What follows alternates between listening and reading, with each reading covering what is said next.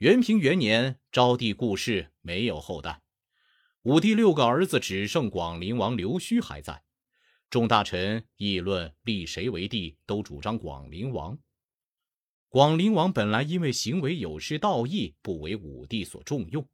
霍光内心感到不妥当，有郎官上奏书说：“周太王不立长子太伯，而立幼子王继。”周文王舍弃伯邑考而立武王，只在于适当。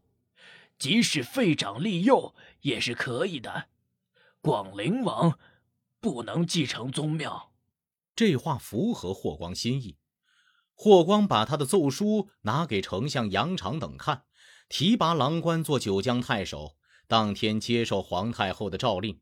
派遣代理大鸿胪、少府史乐成、宗正刘德、光禄大夫丙吉、中郎将厉汉迎接昌邑王刘贺。刘贺是武帝的孙子，昌邑哀王的儿子。到了以后就位，行为淫乱。霍光又担忧又气愤，单独问亲信的老部下大司农田延年。田延年说：“将军是国家的柱子和基石。”看这个人不行，为什么不向皇太后建议，另选贤明的立为皇帝？现在这样想，在古代有过这种例子吗？伊尹任殷朝的丞相，放逐太甲而保全了王室，后世称道他忠。将军如果能做到这一点，也就是汉朝的伊尹了。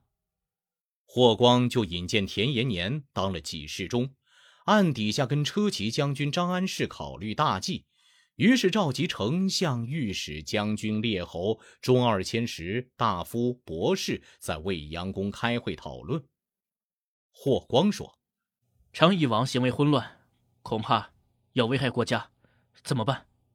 众大臣都惊愕的变了脸色，没人敢开口说话，只是唯唯诺诺而已。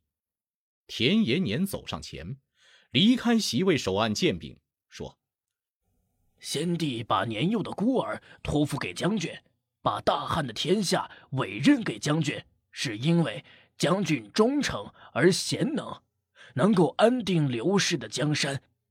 现在下边议论的像鼎水沸腾，国家可能倾覆。况且汉太子的谥号常带孝字。”就为长久保有天下，使宗庙祭祀不断呢。如果是汉皇室断了祭祀，将军就是死了，又有什么脸在地下见先帝呢？今天的会议，不准转过脚跟去不表态。诸位大臣有回答的晚的，我请求用剑把他杀了。霍光自责说。九卿指责霍光指责的对，天下骚乱不安，霍光应该受到责难。于是参加会议的都叩头说：“天下万幸，命都在将军手里，只等大将军下令了。”霍光立即跟众大臣一起见告皇太后，列举昌邑王不能继承宗庙的种种情况。皇太后就坐车驾临未央宫承明殿。下诏各宫门不准放昌邑王的众臣子进入。昌邑王入朝，太后回去，乘车想回温室。中黄门的患者分别把持着门扇。昌邑王一进来，就把门关上，跟随昌邑来的臣子不得进。昌邑王说：“干什么？”大将军霍光跪下说：“有皇太后的诏令，不准放入昌邑的重臣。”慢慢的嘛，为什么像这样吓人？霍光命人把昌邑的臣子们全都赶出去，安置在金马门外面。车骑将军张安世带着羽林骑，把二百多人绑起来，都送到廷尉和诏狱看押。命令过去做过招帝侍中的内臣看好昌邑王。霍光下令左右仔细值班警卫。昌邑王如果发生什么意外，自杀身亡。会叫我对不起天下人，背上杀主上的罪名。昌邑王还不知道自己要被废黜了，对左右说：“我过去的臣子跟我来做官有什么罪？而大将军要把他们全抓起来呢？一会儿，有皇太后的诏令召见昌邑王。昌邑王听到召见，心中着慌，就说：“我我有什么罪要召见我呀？”皇太后身披珍珠短袄，盛装坐在五帐中，几百名侍御都拿着武器，七门武士执戟护臂，排列在殿下。众大臣依次上殿，召昌邑王伏在殿前听诏。霍光与众大臣联名参奏昌邑王，荒淫迷惑，全失帝王的礼义，扰乱了汉朝的制度，应当废黜。皇太后下诏说：“同意。”霍光叫昌邑王起身下拜接受诏令。昌邑王说：“听说天子只要有正臣七个，即使无道。”也不会失天下。皇太后已诏令废除，哪来的天子？当即抓住他的手，解脱了他的喜和绶带，捧给皇太后，扶着昌邑王下殿，出金马门。众大臣跟着送行。昌邑王向西拜了一拜，说：“又笨又傻，干不了汉朝的事。”起身上了天子乘舆的副车。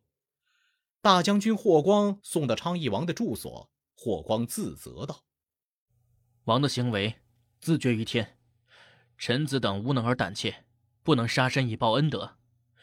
臣子宁肯对不起王，不能对不起国家。希望王能自爱。臣子今后长时期内，不能再见到尊敬的王上了。”霍光流泪哭泣而去。众大臣进奏说：“古代废除的人。”要弃诸到远方，不让他接触朝政，请求把昌邑王贺迁徙到汉中郡房陵县去。皇太后诏令把刘贺送回昌邑，赐给他私邑两千户。昌邑带来一批臣子，因辅导不当，使王陷入邪恶。霍光把二百多人全杀了。这些人被推出执行死刑时，在室中嚎叫。该决断时不决断，反而遭受他祸害。霍光坐在朝廷中间，会和丞相以下大臣讨论决定立谁。广陵王已经不用在前，还有燕次王因谋反而被诛灭，他儿子不在讨论范围中。近亲只有魏太子的孙子号皇曾孙的在民间，大家都称道他。霍光就跟丞相杨敞等上奏书说。礼记说：“人道爱自己的亲人，所以遵从祖先；遵从祖先，所以敬重宗室。宗没有子息，选择宗之子孙中贤能的作为继承人。孝武皇帝的曾孙病已，武帝在世时有诏命令叶挺养育照看，到今年十八岁了，从先生那里受学《诗经》《论语》《孝经》，亲自实行节俭仁慈，而能爱他人。”可以四承孝昭皇帝之后，侍奉祖宗之庙，爱万姓如子。臣子冒死让太后知情。皇太后下诏说：“同意。”霍光派宗正刘德到上官李曾孙家中，让他沐浴以后，赐给他皇帝之服。太仆用轻便车迎接曾孙到宗正府用斋，然后进未央宫见皇太后，受封为阳武侯。霍光捧上皇帝的玺和绶带，进谒了高皇帝庙，这就是孝宣皇帝。第二年，宣帝下诏说：“褒奖有德行的，赏赐立守功的，是古今相通的道理。大司马、大将军霍光直宿护卫宫殿，忠心耿耿，显示德行；深明恩遇，保持节操，主持正义，安定宗庙。”用河北、东吴阳增加霍光封邑一万七千户，加上以前的十亿，共计两万户。赏赐先后有黄金七千斤、钱六千万，各色丝织物三万匹，奴婢一百七十人，马两千匹，华贵的住宅一所。从昭帝时起，霍光的儿子霍宇和侄孙霍云都是中郎将。霍云的弟弟霍山任奉车都尉侍中，带领胡骑越骑。霍光有两个女婿是东西宫的卫尉，兄弟几个女婿、外孙都得以定期朝见皇帝，任各部门的大夫、骑都尉、给事中，亲族连成一体，植根盘踞在朝廷中。霍光从后元年间起掌握国事，到宣帝就位才归还政权。宣帝谦让不肯接受，凡事都先汇报霍光，然后才奏给天子。霍光每次朝见宣帝，都虚怀若谷，神色静肃，礼节上趋，已退让到了极点。霍光主持朝政前后二十年，缔结二年春天病重。宣帝亲自到来问候霍光病况，为他病情流泪哭泣。霍光呈上奏书谢恩，说：“希望把我国中之邑分出三千户，封给我侄孙奉车都尉霍山为列侯，来侍奉骠骑将军霍去病的庙祀。”皇帝把这事下达给丞相御史，当天拜霍光的儿子霍宇为右将军。霍光去世了。宣帝和皇太后亲临参加霍光的丧礼。